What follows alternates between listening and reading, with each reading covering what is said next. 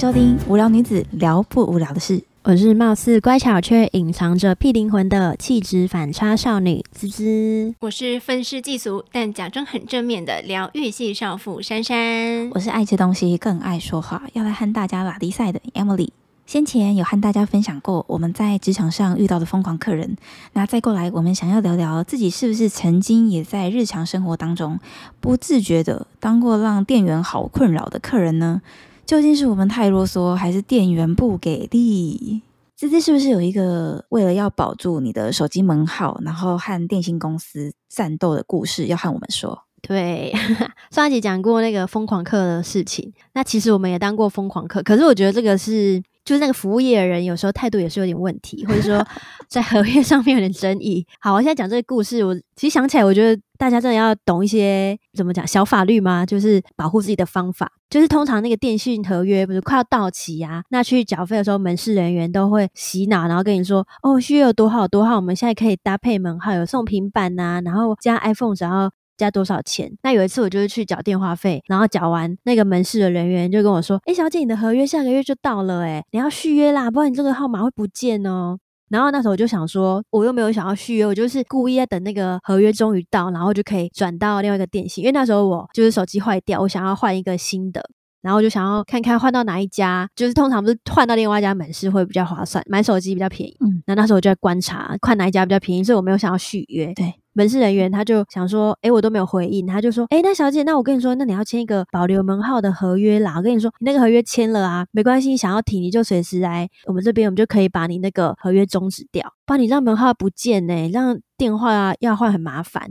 然后那时候我就想说，听一听，等于就有点被洗脑了，我就签下去。这个我还是第一次听到，诶，真的吗？对啊，我觉得也是那个电信门市的人员很会洗脑客人。因为我那时候可能听到他说，哦，你门号会不见，我想到这个有点严重，然后我就签了。然后他又说，哦，合约想要停就可以去跟他讲一下。然后结果呢，就过两个月，我已经看好就是换到另外一家门市，搭配手机会比较便宜。然后我就那时候已经准备要换了，我今天要签约了。电信人就是帮我查一下我之前合约到哪里，现在要转换。然后那个店员就是在看的时候，他就说，哎，小姐，那你在那个叉叉电信啊，刚签约两年呢，那你要先去解掉才可以来办哦。哎。所以是根本就不用续约，是不是？对，我跟你说，他只会恢复原本的月租的资费吧？是这样吗？我我觉得应该是傻眼，蛮生气的。而且我觉得电信业很多可以赚钱的方法，就是他们的规定很奇怪，我不太懂。当下我听到就真的气疯了，我马上跟要转过去那那那间门市的店员说：“你等我一下，我去处理。”然后你马上就回答我缴电话费那个门市去问他。结果呢，那个柜台的人就跟我说：“哎，那你当初签约那个人他离职了啊？嗯、我是不知道你跟他签了什么方案啦。可是我觉得，其实消费者你有签约代表同意吧，不能说解约就解约啊。”那时候我听到真的超生气，我就在坐在柜台上。上面就瞪他们，你都不讲话，一直瞪，是不是？欸、我这种 OK 应该还好吧？我不会在飞机上乱骂人呢、欸，好好笑哦，我有画面。我还是想要留点面子的，毕竟在那个赵家巷口附近，我怕被熟人认出来。哎、欸，那个那个就是谁的女儿？然后那一天吼，来我们店里面在那边凶我们的店员呐、啊，哇派多哇派呢，真的有时候就觉得。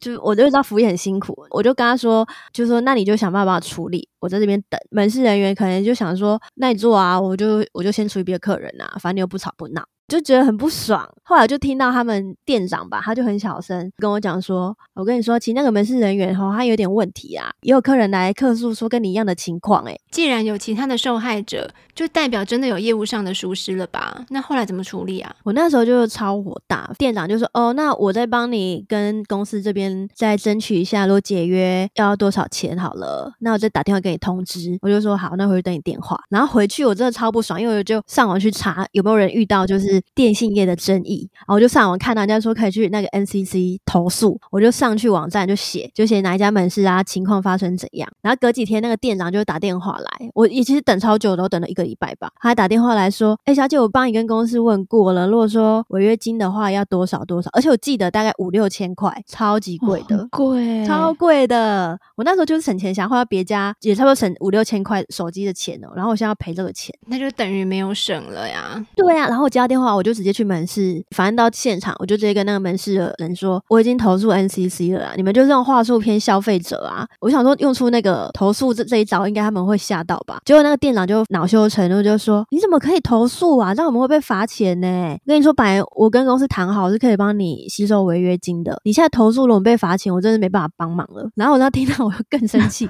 继续坐在那边怒瞪他们。继续使出这一招，我，我真的觉得消费者怒瞪瞪人是没有什么用，一点恐怖的感觉都没有。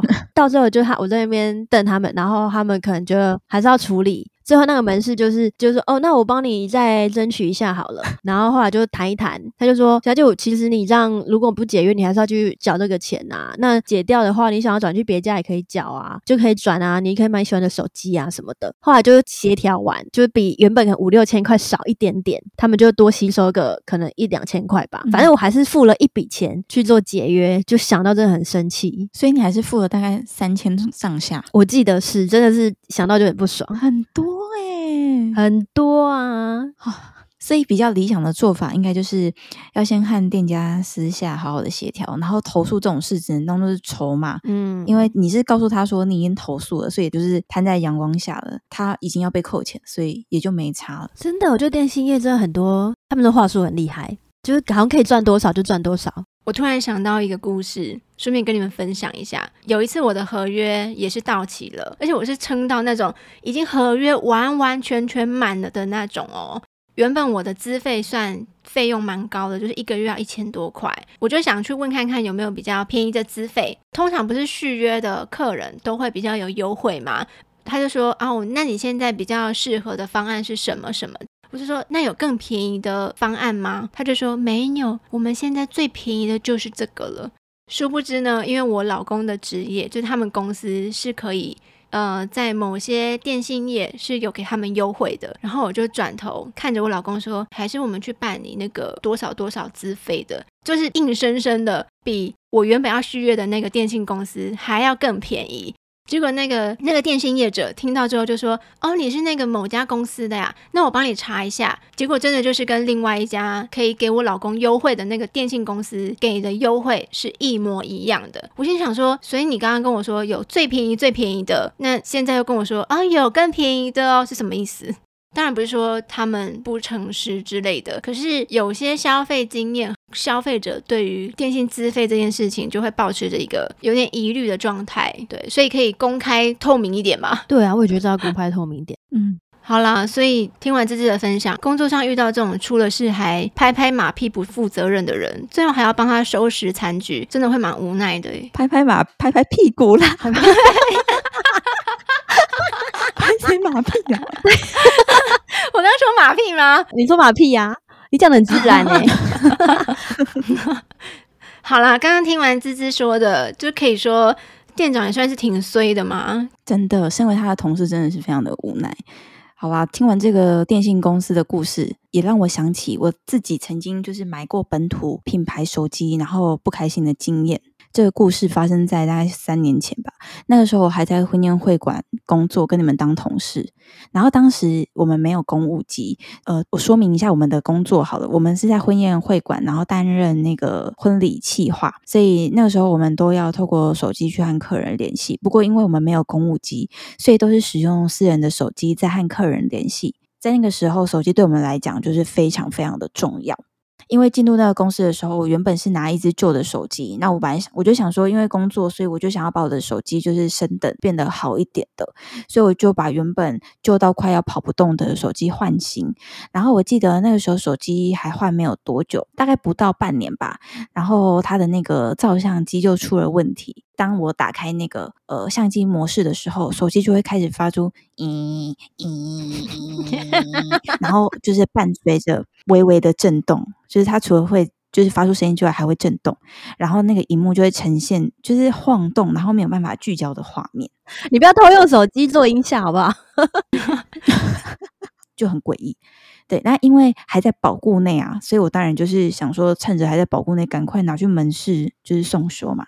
那大家也知道，就是送修总是要个三五天，所以在没有手机的这段日子，我就只能将就是原本的那个卡片，然后装到以前的旧手机里，用替代的手机持续的和我的客人联络。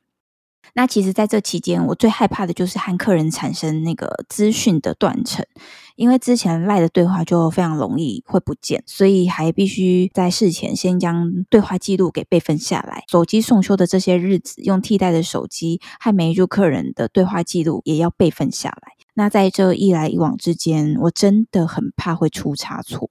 就在这个战战兢兢的状态之下，等待着我的手机回到我的身边。那个时候，因为我们是同事，所以你们应该懂我的感受吧？超害怕的啊，因为很怕我的客人每天每天在那边加一桌少一桌，多一个素食套餐少一个素食套餐，我就很怕数字会记错，或者是说你们之前跟他已经讲好的内容，可能要再再一次的确认，结果讯息不见了。对，那真的很可怕哎、欸，很可怕。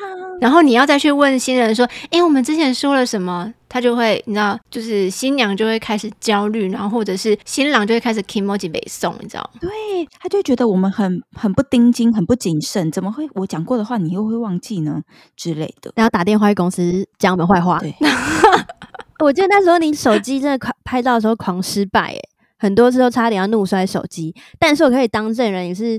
刀子嘴豆腐心，就是还是爱护他的，对不对？对对，就是说我就是一直很珍惜我的手机，因为毕竟手机也是很高价的物品，我怕真的坏掉，我还要花钱去买新的。那终于在几天之后，我就被通知，他就通知我说手机已经收好，可以过去取件了。然后来到门市之后，那个服务的小姐就送我一瓶手机专用的荧幕清洁剂，然后提醒我说，嗯，使用手机要注意的事项，不要摔，嗯，就不要接近磁铁之类的。反正就是听他就是讲了一些注意事项。对，然后我接过手机之后，果然资料都被洗掉了，不过也还好，因为就在预料之内啊，重要资料我都有先备份，所以也没有什么问题。后来大概又过了两三个月吧。当我开启相机模式时，又发出那个来自地狱的声音，嗯嗯，然后伴随着微微的震动，什么鬼来电？好恐怖哦，好可怕！哎、欸，我那个时候真的会觉得很焦虑，因为工作关系会让我觉得很焦虑，就是我很怕我手机有坏掉，或者是整个开不了机，然后甚至连备份的机会都没有。对，那这样子怎么办？第一个那个时候真的就是想到的是工作，其他的就都还好哦。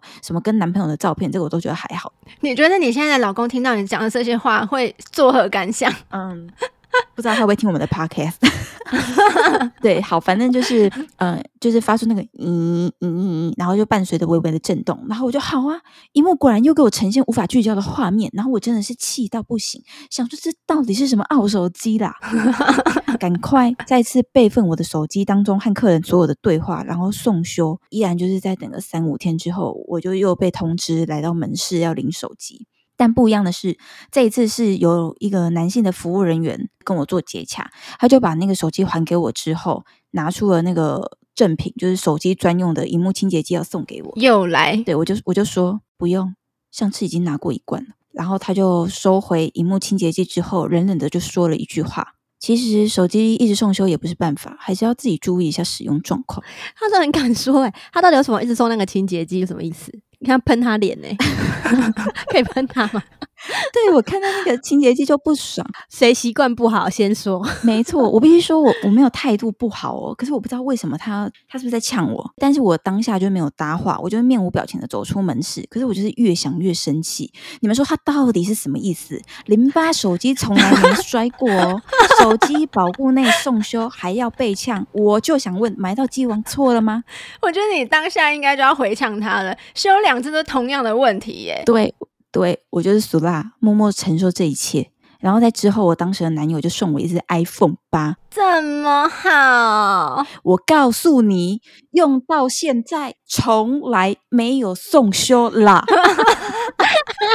希望那个店员有听到这一集的 Podcast，叫他听这一集，真的很需要听哎。他为什么要呛我？这很生气的，而且那个国产的那个本土品牌。现在已经不见了哎、欸！现在有人拿那个手机吗？已已经不见了吗？那个牌子不见了吗？我前面的手机都是拿他的，因为我想说要支持国产的东西，但后来我就觉得我在支持他，他好像也没有在挺我的。唉，好，深呼吸，喘一下。我刚太激动，不要生气，不要生气，小气，小气，小气。OK，好，来，再来轮到珊珊喽。听说你今天要为我们带来一个非常荒唐的故事。是真的蛮荒唐的，就是高中有一次，我跟朋友去唱 KTV，刚进包厢十分钟，外面就突然开始下大雨，然后我我们就觉得很幸运，因为已经幸好进入室内了。但是半个小时之后就开始闻到一股烧焦味，接着就听到噼里啪啦、噼里啪啦的声音，就是那个小丸子要出来了。哎，小丸子是噼里啪啦吗？噼里啪啦，噼里啪啦。好了，反正就是接着就听到噼里啪啦的声音，投影机竟然在喷火花，然后甚至开始有一点零星的小火苗。差题问一下，你们以前去 KTV 应该也是投影机吧？没有。我我我的年代都直接用手机点歌，然后是那一晶一幕的。我们好像是很大的荧幕吧，就是但不是投影布幕。真的假的？可能我们比较样吧。这我们没有经历过投影机的年代。我们不是才差一岁吗？嗯，两岁。我们差五岁。好，有那么多。哎、欸，那你那个那么酷的 KTV，不就是现在那个高级电影院会有的，会冒烟还有味道特效的那种始祖吗？KTV 完全超前部署哦，厉害厉害，超酷的啦！是那个 4DX KTV 哦，好高级哦。你看那个 English 是什么 ？4DX 啊，就是现在不是有那个 4DX 的那个。电影院嘛，就是会椅子会动，就是会有香味的，然后喷水的那种。对，然后也会喷水冒烟什么之类的啊。啊对对对对，就跟那个 KTV 一样。姐姐的年代还没有那个东西啦。有啊，你不是就遇到了吗？那个 KTV 很酷，如果他们的服务也很高级，我们就不至于差点吓死了。后来我们所有人都夺门而出，我马上去跟柜台人员反映，他听完竟然是傻住，不知所措。我问他灭火器在哪里？以为他应该会赶快派一个男丁同事之类的，反正再怎样都不会让客人陷入危险。结果他就指了角落，嘿，他告诉我灭火器的位置，什么意思？要我自己灭火吗？嗯。他他可能想说，我只是个工读生，为什么要做这种事啊？哦，其实后来我才知道，不是他不做，是他不会用灭火器。哦、我想说，如果持续没有人处理，可能整栋楼都会烧光吧。加上我们所有人的包包都还在包厢里面，我就拿着灭火器回想学校教的使用步骤，就回到包厢灭火。然后另一个朋友就负责抢救大家的包包。就这样，我们自己把火灭了，投影机毁了，所有人都安全了。然后他们。没有一个工作人员来处理，天啊，好夸张哦！那个店员他说灭火只是你们太生气，火自己灭就好了。那个头上的火自己灭掉。好扯哦！哎、欸，不过我想问一下，使用那个灭火器的步骤是什么？就叫 A B C 哦。那个是 C P R 吧？是这样子？哎、欸，不是不是，那个是那个还不知道 C P R 吧？那个是那什么啊？就是先确认。盖送。那不一样，你们到底有没有卫教认真上啦？没有，你们是真的不知道吗？惨了惨了！我知道怎么拔插销，然后压什么。哦，你现在在说的是灭火器的使用方式，是不是？对啊对啊。等一下，那个家长跟小孩在那个上学的路上听到我们这一集，家长会不会打电话来投诉啊？就说你们这三个女生乱教什么叫叫 A B C 冲多泡盖送，结果以后等下小朋友看到那个灭火器就说叫叫 A B C，那怎么叫？干脆把我们剪掉好不好？抱歉，抱歉，我们国小教的也太久了。应该是先把它插销，然后把喷头拿起来就可以按了吧？这么简单哦？我印象中好像是蛮简单的。好，不要乱教好了，不要乱教好了。好，应该应该大家就是这样。小朋友其实不是这样子的哈。如果要知道，自己上网查哈。这边阿姨就先不教了，OK？我还以为你要教他哎，教他自己上网查。好了，这是一些安全知识，自己要好好学，好才可以知道说，当事情发生的时候要怎么保护自己。好啦，哎，不过当天会陷入这样的一个状况，是不是因为他们就是根本没有正职人员值班呐、啊？就是都是一些没办法做主的 PT 美眉之类的，太瞎了。其实我也不确定柜台那位是正职还是工读生诶，反正后来他们换了一个大包厢给我们。高中的时候可能太单纯，也不知道怎么争取自己的权益，我们就硬着头皮唱了。结果大包厢的冷气还是坏掉的，你知道那密闭空间有多热吗？就越想越生气，我就问大家，哦、对啊，我就问大家要不要去要求退费，然后离开。大家就说好啊。那个柜台小姐就说，嗯，要问一下主管，就开始讲电话。现在想一想，不晓得那天有权限的主管到底是真的没上班，还是躲在办公室让下属当炮灰。毕竟邀功最大声、有事跑第一的废物主管也是蛮常见的。结果得到的结论就是，主管说没有办法退费，可是可以给我们优惠券，我们下次去可以使用。而且这次不能使用哦，我心里想说，还下次嘞？这次我帮你灭火，下次要怎样？神经病哦！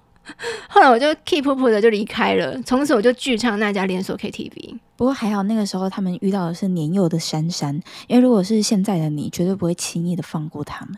真的哎，我就拿灭火器喷那些电影。伸张正义。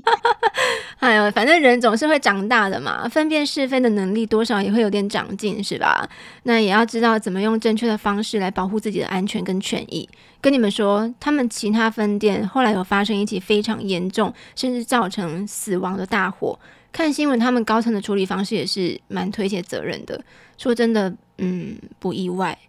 那天伤亡的人也真的蛮无辜的，所以小朋友们遇到危险的时候，要把安全摆第一，先离开现场，其他的交给专业。你的意思是说，不要像你一样跑去灭火，是不是？除非知道怎么使用。如果你真的是像阿姨，像不像姐姐一样，阿姨对啊，阿姨有事吗？